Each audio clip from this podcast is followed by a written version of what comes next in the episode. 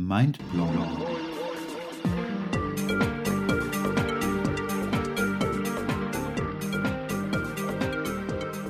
Das Geräusch, wenn du unbrauchbare Gedanken einfach in die Tonne wirfst. Oder wie du mit sexy Gedanken die Welt veränderst. Heute in der Episode 3 mit dem Thema, wie du Einschlafprobleme endlich in den Griff bekommst.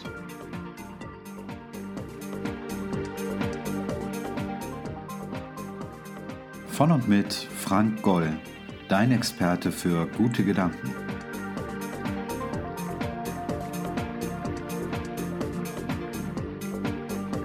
Hallo, ich hoffe, dass es dir gut geht und ich freue mich so sehr darüber, dass du bei der dritten Episode meines Podcasts mit sexy Gedanken die Welt verändern wieder dabei bist. Mittlerweile haben wir schon wieder fast Mitte Februar, wie schnell doch die Zeit vergeht. Trotzdem denke ich, dass es noch nicht zu spät dafür ist, dir von ganzem Herzen ein erfülltes, gesundes, glückliches und erfolgreiches neues Jahr zu wünschen. Heute und in dieser Episode führe ich mit meinem Freund Michael Hildebrand ein Interview darüber, was wir tun können, wenn wir nicht einschlafen oder durchschlafen können. Weil uns die Gedanken über unsere Sorgen und Ängste regelrecht gefangen halten.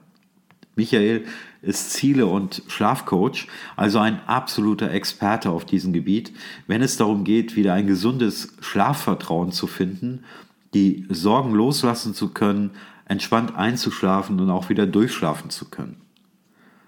Doch bevor wir mit dem Interview beginnen, möchte ich noch einmal kurz zusammenfassen, worüber wir in der zweiten Episode meines Podcasts gesprochen haben. In der vergangenen Episode haben wir darüber gesprochen, warum deine Gedanken an deine Sorgen und Ängste so schädlich dafür sind, wenn du deine Ziele und vor allem deine Lebensvision erreichen willst. Dass es für unser Gehirn keine Vergangenheit und auch keine Zukunft gibt, wenn du mit deinen Gedanken längst vergangenen Situationen nachhängst, über die du dich damals so sehr geärgert hast oder die dich vor vielen Jahren einmal belastet haben. Aber auch mögliche Situationen, die du dir mit düsteren Farben ausmalst und meinst, dass sie so oder so ähnlich in deiner Zukunft eintreten könnten. Alles, worüber du dir heute Sorgen machst, passiert für dein Gehirn Genau jetzt, in diesem Augenblick. Aber es gibt auch gute Neuigkeiten. Denn das Schöne daran ist, dass du dir alles einfach nur vorstellen oder zu visualisieren brauchst. Wenn du dir zum Beispiel vorstellst, dass du das, wohin du im Leben willst, bereits erreicht hast, deinen Wunschzustand, deinen Traumpartner oder Traumurlaub, deinen beruflichen Erfolg, ja, selbst der rosarote Elefant mit der blauen Schleife, also alles, was du dir einfach nur in Bildern vorstellst, für dein Gehirn ist es für diesen Moment absolut real. Erst dann, wenn wir beginnen, unser Bild zu bewerten, unsere Konditionierung und Glaubenssätze einbringen, erst dann wird es für uns unlogisch und nicht erreichbar. Dorthin, wohin dein Fokus, deine Aufmerksamkeit gerichtet ist, dem gibst du auch die Energie, sich zu verwirklichen und sich in deinem Leben zu verfestigen. An dieser Stelle möchte ich dich gerne noch auf meine Meditation Horizonte 2.0 aufmerksam machen. Horizonte 2.0 ist eine sanfte Meditation zur Aktivierung deiner Intuition. Tief entspannt kannst du dich auf Ziele besser ausrichten, dein Selbstvertrauen stärken und findest zu deiner Mitte zurück. Die zusätzlichen Module Lebensfreude, Erfolg und Finanzen, Traumpartner und Wunschgewicht unterstützen dich dabei, neue Gedankenmuster zu entwickeln, die dich und deinen Erfolg auf ein völlig neues Level bringen. Du findest Horizonte 2.0 auf meiner Website unter www.mindblonde slash Horizonte 2. Ich stelle dir aber auch noch den Link zu Horizonte 2.0 unter diesem Podcast ein. Aber wie kannst du deinen Fokus neu ausrichten, wenn deine Sorgen und Ängste dich regelrecht mit deinen Gedanken gefangen halten? Wenn sich alle deine Gedanken nur noch um deine Sorgen und Ängste drehen? Und wenn du nachts aus lauter Sorgen nicht mehr richtig einschlafen oder durchschlafen kannst, weil du ständig am Krübeln bist und oder keinen klaren Gedanken mehr fassen kannst? Genau darüber spreche ich heute mit Michael Hildebrand, der ein absoluter Experte auf diesem Gebiet ist, wenn es um das Thema Schlafvertrauen geht.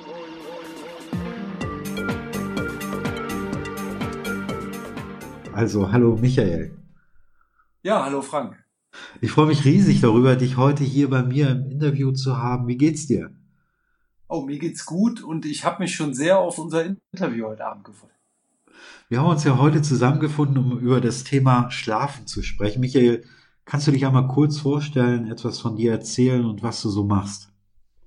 Ja, ich, mein Name ist Michael Hildebrand. Ich bin äh, Ziele- und Schlafcoach und als solcher unterstütze ich Menschen dabei, äh, wieder zurück zu ihrem natürlichen Schlaf zu finden.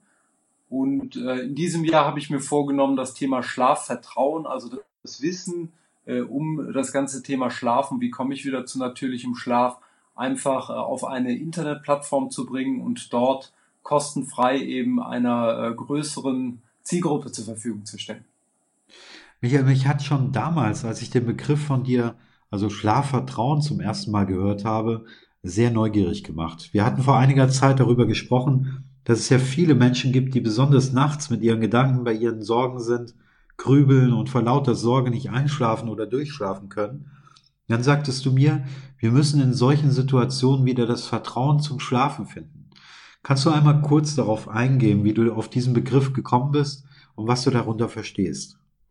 Ja, das war ab einem äh, gewissen Punkt, für mich eine ganz natürliche Schlussfolgerung. Und zwar gehe ich oder sollten wir generell äh, ja im Leben so vorgehen, wenn wir Dinge lernen wollen, dass man eben bei den Profis schaut. Und ähm, mhm.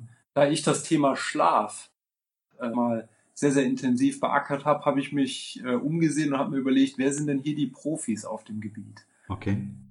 Und ähm, wenn man das tut und weit genug zurückgeht, dann kommt man irgendwann dahin, dass man sagt, okay, Wer schläft denn am meisten, am längsten und am besten? Das sind tatsächlich die Neugeborenen. Das sind die Babys. Und das war für mich eine große Überraschung, denn wenn man schaut, was hat denn so ein Baby oder was kann so ein Baby, äh, dann ist das ja erstmal nicht viel.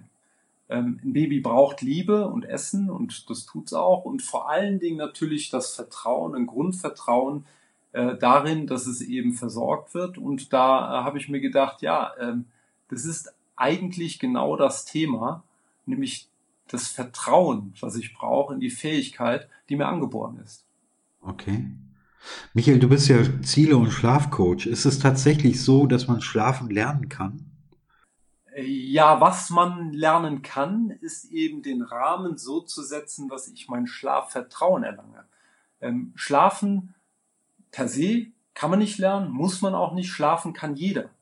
Und das ist auch so ein Ding, wo ich in meinen Gesprächen mit ähm, Menschen, Klienten äh, beginne. Wenn mir einer sagt, ich kann nicht schlafen, ähm, dann weiß ich natürlich als Schlafcoach, dass das so nicht stimmt und dass das eine sprachliche Verallgemeinerung ist. Denn jeder Mensch kann schlafen und jeder Mensch schläft. Okay. In Japan gab es ja mal so Events, vielleicht gibt's die immer noch, wo dann ein äh, Preisgeld ausgesetzt ist für denjenigen, der am längsten wach bleibt wenn man sich das anschaut, dann dauert das natürlich äh, ein, zwei Tage, bis dann die ersten äh, wegschlafen.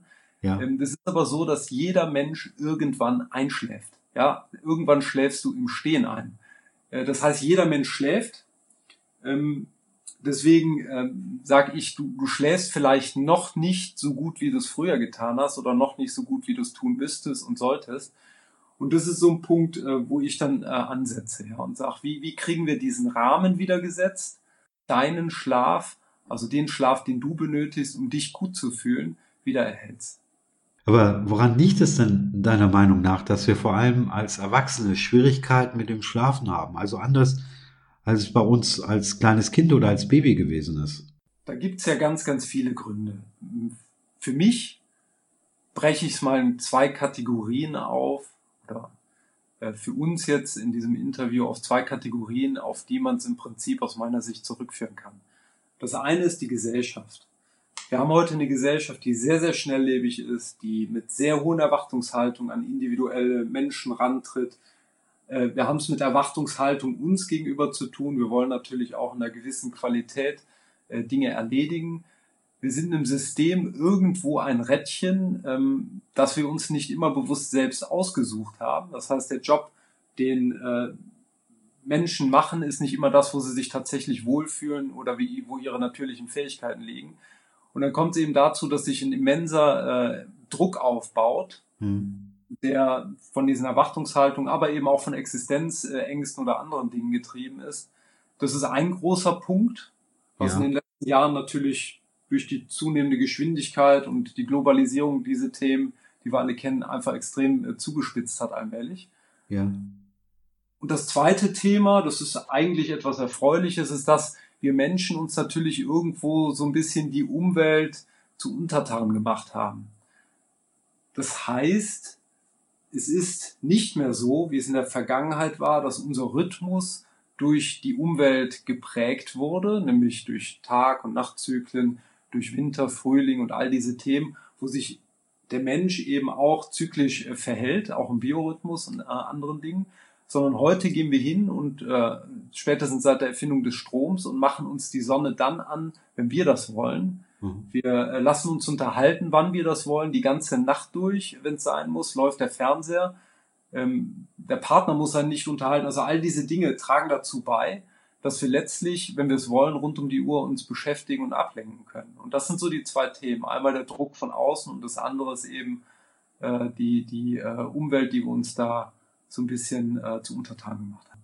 Was kannst du den Menschen sagen, die sich nachts ins Bett legen und einfach nicht einschlafen können, weil sie sich über ihre Zukunft Sorgen machen oder weil sie sich über etwas an diesem Tag geärgert haben, sie etwas belastet, was sie einfach nicht loslassen können?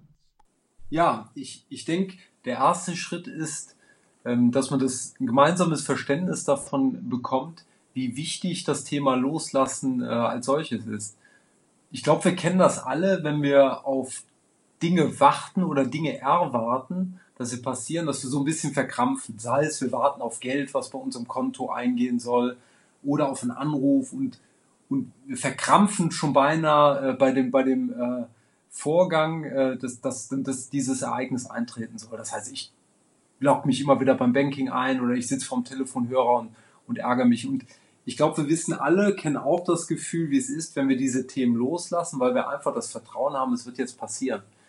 Ähm, hm. Und es dann auch einfach passiert. Ich tue also nichts, ich lasse los und vertraue einfach darauf, dass die Dinge passieren. Das heißt, wenn man dieses Verständnis hat, glaube ich, ist man schon mal einen Schritt weiter. Ähm, wenn ich dann im Bett liege, sind Dinge, die ich immer empfehle, das Thema Dankbarkeit. Das heißt, wenn ich irgendwo meinen Geist irgendwo hinbringen möchte, äh, der dieses Loslassen ähm, von diesen negativen Gefühlen befördert, ist das mit Sicherheit das Thema Dankbarkeit. das ist so einfach und gleichzeitig so mächtig, dass es die meisten am Anfang gar nicht glauben. Ich kann aber jedem von euch empfehlen, einfach äh, das zu üben und wenn euch abends im Bett nichts einfällt, ähm, wofür ihr dankbar sein kann, könnt äh, oder ihr glaubt, dass euch nichts einfällt, dann äh, geht einfach zu ganz kleinen alltäglichen Dingen. Wie zum Beispiel das warme Bett, in dem ihr liegen dürft. Okay. Äh, oder eben der Kühlschrank, der gefüllt ist. Eine Blume, die am Wegesrand steht. Äh, allein die, die Möglichkeit, dass wir frische Luft atmen können. Äh, also es gibt viele, viele, viele Kleinigkeiten, für die jeder von uns sicherlich dankbar sein kann und auch dankbar ist, hm. wenn er sich in Ruhe ähm, darauf einlässt. Okay weiteres Thema, was ich durchaus äh, empfehlen kann, wenn es um das Thema Loslassen geht, ist einfach, dass man sich ähm, Meditation anhört. Selber meditiert äh, ist ein Schritt, wenn einem das zu schwer fällt am Anfang, das äh, unter Eigenregie zu machen, dann macht's wie ich, hört euch Meditation an. Ähm, Frank, du hast ja auch die Horizonte 2.0, die ich selber schon äh, oft gehört habe, die mir sehr, sehr gut gefällt. Oh, danke. Auch das Thema Loslassen befördert, die auch aber ich möchte nicht vorweggreifen, äh, aber auf jeden Fall auch das Thema Sicherheit anpackt. Das heißt, ich fühle mich geborgen, ich fühle mich sicher und ich lasse los. Also das sind mit Sicherheit Dinge, die sehr, sehr hilfreich sind, äh, um wieder zu einem äh, Schlaf zu finden, ohne dass man eben sich quälen muss oder meint, mit irgendeiner Anstrengung da reinhalten zu müssen, was ohnehin nicht funktioniert, sondern einen gegenteiligen Effekt hat. Ähm, der Punkt war ja gewesen, also wir sollten wieder mehr Achtsamkeit auf Dinge leben, legen, die, also so Kleinigkeiten. Ähm, dieses Bewusstsein wiederherzustellen für Kleinigkeiten, die einem im Leben begegnen und ähm, die man sehr, sehr häufig in der heutigen Gesellschaft einfach übersieht. Ja. Wenn man zu sehr auf sich fokussiert ist, und das ist man natürlich in dem Moment, wo man wütend ist, äh, in gewisser Weise oder wo man ärgerlich ist oder sich Sorgen macht, ja. äh, dann ist das schwierig. Das heißt, ein bisschen rausgehen, ein bisschen sich, äh, sage ich mal, in das gesamte, in den Gesamtkontext dieser, dieser Welt oder dieses Universums stellen und dann die Kleinigkeiten äh, in den Vordergrund rücken, für die man dankbar sein kann. Okay. Wie viel Schlaf brauche ich überhaupt? Kann man da irgendwas sagen? Also, was ist denn, was kann man denn sagen, so, was ist denn gesunder Schlaf für einen Erwachsenen? Also, ich, ich möchte mal so anfangen. Du brauchst so viel Schlaf oder jeder Mensch sollte primär erstmal sein Schlafbedürfnis ausrichten an dem, wie er sich fühlt, wenn er morgens wach wird. Mhm.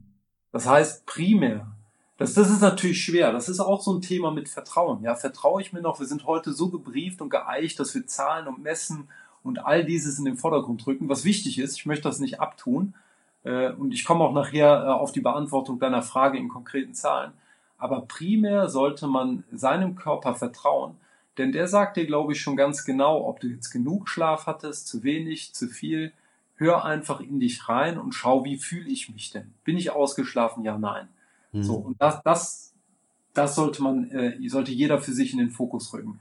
Ansonsten kann man natürlich sagen, dass Erwachsene so zwischen sechs und acht Stunden schlafen äh, sollten. Schwangere Frauen entsprechend ein Stündchen länger. Ähm, und was man auch sagen kann, ist, wenn man weniger als fünf Stunden schläft am Tag, ähm, dann sollte man sich überlegen, ob das tatsächlich reicht, denn da ist nachweislich äh, eine viel, viel höhere Gefahr, krank zu werden. Also Diabetes äh, Typ 2 oder eben auch äh, Herz-Kreislauf-Krankheiten und, und, und. Also da sollte man schauen, dass man doch über fünf Stunden liegt. Und das Gleiche, und das fand ich äh, vor Jahren äh, relativ überraschend, es gibt auch Studien drüber, wenn man zu lang schläft, ist das auch nicht gut. Also wenn man jetzt irgendwo über neun Stunden schläft, mhm. verkehrt sich dieses Gesundheitsverhältnis irgendwann auch, auch rum. Okay. Also Ziel muss es ja auch vor allen Dingen sein, ähm, so diese, diese, ähm, diese Zeiten zu erreichen. Also ich spreche jetzt von den, von den äh, Gehirnströmen und so weiter. Ähm, wir haben ja, oder ähm, Schlafrhythmus. Diese Schlafzyklen, die gibt es. Man durchläuft, jeder Mensch durchläuft diese Schlafzyklen im Rahmen der Nacht mehrfach, so dass man eben vom, vom leichten in Tiefschlaf in diese REM-Phase, wo man dann eher äh, träumt. Ähm, das ist auch wichtig. Und so ein Schlafzyklus dauert in der Regel ungefähr 90 Minuten. Ähm, es ist auch wichtig, dass man mehrere dieser Schlafzyklen hintereinander hat, denn äh, das äh, beeinflusst den äh, Hormonspiegel. Das ist das eine, was dann eben zu den Krankheiten führt, also Stresshormone, die nicht äh, in entsprechender Menge abgebaut werden oder eben auch äh, einen Einfluss auf das Sättigungsgefühl am nächsten Tag haben kann. Müde bin, neige ich dazu, auch mehr zu essen, ungesunde Dinge zu essen, Vermutlich, weil das Gehirn dann äh, einfach Zucker haben möchte, um, um sich äh, hoch zu pushen. Ja. Das sind alles so Themen, das stimmt. Ich glaube aber viel, viel entscheidender ist, dass man den Rahmen setzt, dass man eben dieses Schlafvertrauen hinbekommt und dann einfach zu einem gesunden Schlaf findet. Da muss mich im Prinzip nicht interessieren, gibt es Schlafzyklen, äh, welche Wellen äh, macht, machen die Gehirnströme in welcher Phase. Ähm, das lenkt alles nicht nur ab, sondern es suggeriert, ich könnte an meinem Schlaf etwas tun. Also aktiv den, den Schlaf beeinflussen. Und ähm, es gibt viele Leute, die äh, mit Sicherheit dir sagen werden, dass das geht. Äh, ich stehe auf dem Standpunkt, dass das nicht geht. Man, man kann den Rahmen beeinflussen und den sollte man beeinflussen. Man sollte zu seinem Schlaf Vertrauen finden und dann einfach die Augen schließen und äh, genüsslich schlafen. Okay. Wie, wie wichtig ist denn gesunder Schlaf für unseren Tagesablauf und das Erreichen unserer Ziele? Also jetzt frage ich dich eben als Ziele- und äh, Schlafcoach. Ja, das ist eine Frage, also da, da, da muss ich da auch zwei Antworten drauf geben. Also das eine ist, es ist unabdingbar, dass ich gut schlafe, wenn ich viel erreichen möchte. Mhm. Geht gar nicht anders, denn wenn ich mich nicht gut fühle, wenn ich zu wenig schlafe, äh, komme ich auch in depressive Stimmungen rein, all diese Dinge, dann bin ich natürlich nicht topfit, um hier irgendwo Dinge in die Gänge zu bringen. Vor allen Dingen, wenn es darum geht, äh, Dinge zu tun, die mir vielleicht gar nicht so einen großen Spaß machen. Das gibt's ja auf dem Weg zum Ziel immer wieder, dass ich irgendwo auch Hindernisse entdecke. Und wenn ich eben leicht depressiv bin oder äh, müde, äh, werde ich mich schwerer tun, diese Hindernisse äh, zu überwinden oder mhm. auch auf dem Weg zu bleiben zu meinem Ziel. Okay. Äh, das ist das eine. Auf der anderen Seite ist es de facto auch so, wenn ich jetzt jemanden habe, der richtig brennt, ja, ich habe was, vielleicht können wir uns mal kurz auf die Reise begeben äh, auf ein Weihnachtsfest, als wir Kinder waren, ja, Ostern, diese Feste, wo sich als ein Kind natürlich unheimlich freut und aufgeregt ist. Da wird das Kind früh wach. Also ich bin früher früh wach geworden, vielleicht gerade Ostern, die Eier waren versteckt, früh wach geworden, direkt raus und habe die Eier hm. gesucht. Ja, weiß ich auch noch. Dass ich an dem Tag müde wurde, weil wir haben danach noch die Oma besucht. Äh, nein, dann, dann hat man so eine Energie. Das heißt, ein Ziel kann einem auch so viel Power geben, dass man entsprechend auch mit weniger Schlaf auskommt, eine Zeit lang. Ja. Ähm, das sollte man nicht übertreiben, aber das ist eben auch so, so ein Effekt, wenn ich ein Ziel habe, für das ich brenne, und hier rede ich als Zielcoach und nicht als, als äh, Schlafcoach, ähm, da wechsle ich gerade den Stuhl, dann kann das auch schon mal sein, dass ich einfach eine Zeit lang mit weniger Schlaf auskomme. Das würde ich keinem auf Dauer und auch so nicht empfehlen, weil es eben auch gesundheitliche Implikationen hat. Okay. Wie kann ich denn beginnen, meinen Tagesablauf so zu ändern, dass ich besser einschlafen und auch durchschlafen kann? Ich fange in der Begleitung immer damit an, dass ich mit demjenigen, den gerade die Schlafprobleme äh, so ein bisschen ähm, stören, zurückgehe zu einem Punkt, an dem er gut geschlafen hat. Den mhm. findet man ja irgendwo in der Vergangenheit. Also ich habe noch niemanden kennengelernt, der schon immer Schlafstörungen hatte. Und von diesem Punkt aus gucke ich mir sehr genau mit demjenigen an, was hast du denn an diesem Zeitpunkt gemacht, um in den Schlaf zu kommen. Sprich, wie lange hast du in etwa geschlafen? Wann bist du ins Bett gegangen? Wann bist du aufgestanden? All diese Themen und erstelle so ein Profil. Und wenn ich das hab, dann äh, übertragen wir das dann gemeinsam in ein, äh, sage ich mal, förderliches Ritual, wo, wo wir aufbauen und sagen, okay, von nun an probieren wir das so zu machen, dass du jeden Abend um so und so viel Uhr spätestens im Bett liegst dass du um so und so viel Uhr aufstehst, dass du, bevor du ins Bett gehst, vielleicht kein Fernseh guckst und äh, oder keine LED-Bildschirme anhast, denn dieses Licht äh, kann stören. Äh, dass wir schauen, dass bestimmte Lebensmittel entsprechend abends äh, ab bestimmten Uhrzeiten vielleicht nicht mehr zu sich genommen werden. Aber das muss man dann auch, das ist ein iterativer Prozess. Ich halte nichts davon, wenn man jetzt alles auf einmal macht, hm. sondern da muss man schrittweise gucken. Was dem einen bekommt äh, oder gut für den einen ist, muss für den anderen noch lange nicht gut sein. Okay. Hast du weitere Ideen oder Inspirationen, wie wir unseren Tagesablauf oder, ähm, oder Rituale verändern oder neue Rituale finden können? Ähm, ich, ich denke, äh, man sollte sich einfach mal damit beschäftigen und man sollte sich klar machen, dass äh, ich glaube, dass das Wissen noch viel zu wenige, dass Rituale eine unheimliche äh, Kraft haben. Ähm, die meisten probieren Dinge mit Willenskraft zu erledigen. Mhm. So. Ja. Das ist auch gut und damit kann man auch ein Stück weit kommen. Am Ende wird aber bei den meisten der Punkt kommen, wo es einfach zu anstrengend wird. Ich nehme also mit der Willenskraft diesen dicken Vorschlaghammer, der wiegt richtig was und dresche auf einen Gegenstand drauf. Mhm. Das funktioniert. Aber der Hammer wird mit jedem Mal, wo ich ihn hochhebe, schwerer. Und mhm. spätestens, wenn mir der Arm weh tut, ähm, dann werde ich mir überlegen, ob ich da wirklich nochmal draufklopfen muss. Und beim Ritual ist das alles leichtgängiger. Ich brauche gar nicht mehr so viel Kraft. Ich gewöhne mir das an. Das dauert irgendwo unterschiedlich zwischen 30 bis 90 Tagen, bis ich mir dieses neue Ritual angewöhnt habe, wenn ich das jeden Tag mache. Mhm. Dann läuft das im Unbewussten ab, wird ein Automatismus und ich muss nicht mehr drüber nachdenken. Ähnlich wie Zähneputzen abends äh, oder morgens äh, oder auch viele, viele, viele äh, hunderte andere Dinge, über die wir nicht nachdenken, die wir einfach nur tun. Deswegen kann ich jedem nur empfehlen, äh, beschäftigt euch damit, baut euch ein Ritual auf und haltet euch die ersten 30 bis 90 Tage akribisch dran. Mhm. Ähm, und dann wird es danach immer einfacher.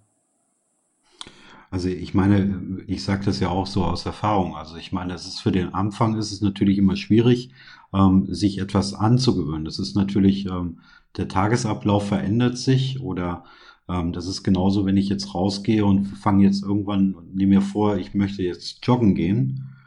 Und dann ist das natürlich für die erste Zeit ist das anstrengend. Ja, also manchmal hat man auch nach drei oder vier Tagen, dann ähm, hat man wieder Lust, sich aufs Sofa zu setzen. Aber wenn man dann eben durchhält und ähm, äh, das zur Gewohnheit macht, und dann ist es dann wirklich mit der Zeit, fällt es einem viel, viel leichter eben auch.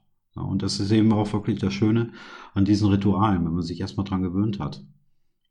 Dann machst du den Autopiloten an und das war's dann. Darf ich ähm, bei ja. dir im Podcast eine App empfehlen? Ich habe auch nichts äh, geschäftlich oder wie auch immer mit den äh, Leuten zu tun, die diese App entwickelt haben. Okay. Ja, klar. ist, um diese Dinge geht Better Habits. Das ist eine App, zumindest für iOS gibt's die und die nutze ich auch selber. Äh, sehr einfach. Ich glaube, die kostet noch nicht mal was. Bin ja. ich mir nicht ganz sicher. Aber sehr, sehr einfach. Da kann man sich drei bis zu drei Gewohnheiten äh, eintragen und der fragt einen dann äh, an den Tagen ab, wo man dieser Gewohnheit nachgehen möchte und misst das dann. Und wenn man es nicht tut, dann fällt man zurück, so ein bisschen ähm, spielerisch, dass man dann auch so eine kleine Strafe dafür erhält oder sowas. Äh, also ich finde die sehr, sehr gelungen, sehr einfach und die einfachen Dinge funktionieren am meisten. Wie heißt diese App nochmal? Better Habits. Okay. Also bessere Gewohnheiten. Okay. Okay.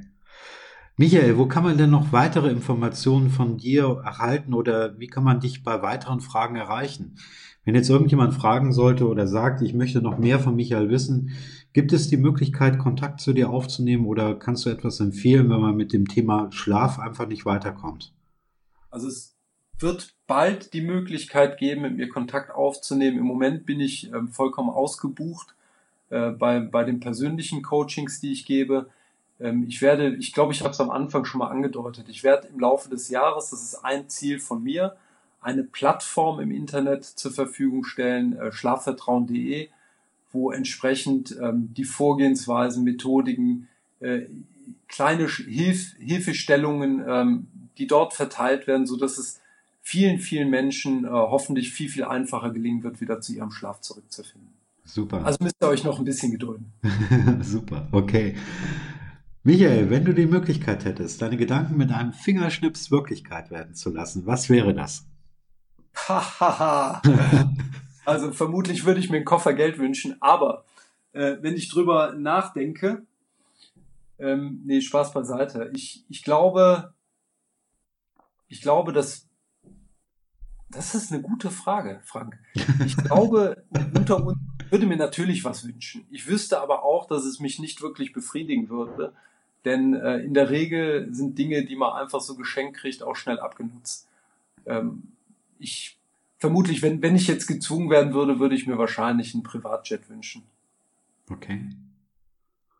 Privatjet. Mit, mit der Landeerlaubnis auf allen Flughäfen weltweit. Okay. ja, super. Dann vielen Dank, lieber Michael, für dieses tolle Interview, äh, das ich mit dir führen durfte. Ja, ich danke dir, Frank. Hat Spaß gemacht. Danke. Mir auch. Danke dir. Mach's gut. Tschüss. Ja, und wir hören uns in Kürze schon wieder zu einem anderen Interview, das sich dann mit dem Leiter der Serafit Akademie für Personal Training und Gesundheitsmanagement, Salvador Rodriguez Moreno in Neuss bei Düsseldorf führen werde. Auch in diesem Interview erwarten dich spannende Erkenntnisse zum Thema Veränderungsprozesse bei den Profis, welche geheimen Tipps Profis anwenden, um erfolgreich zu sein. Ich wünsche dir bis dahin eine wundervolle Zeit und denke immer daran, alles, was du dir vorstellen kannst, kannst du auch erreichen. Du bist ein Geschenk für diese Welt. Alles Liebe, dein Frank. Tschüss.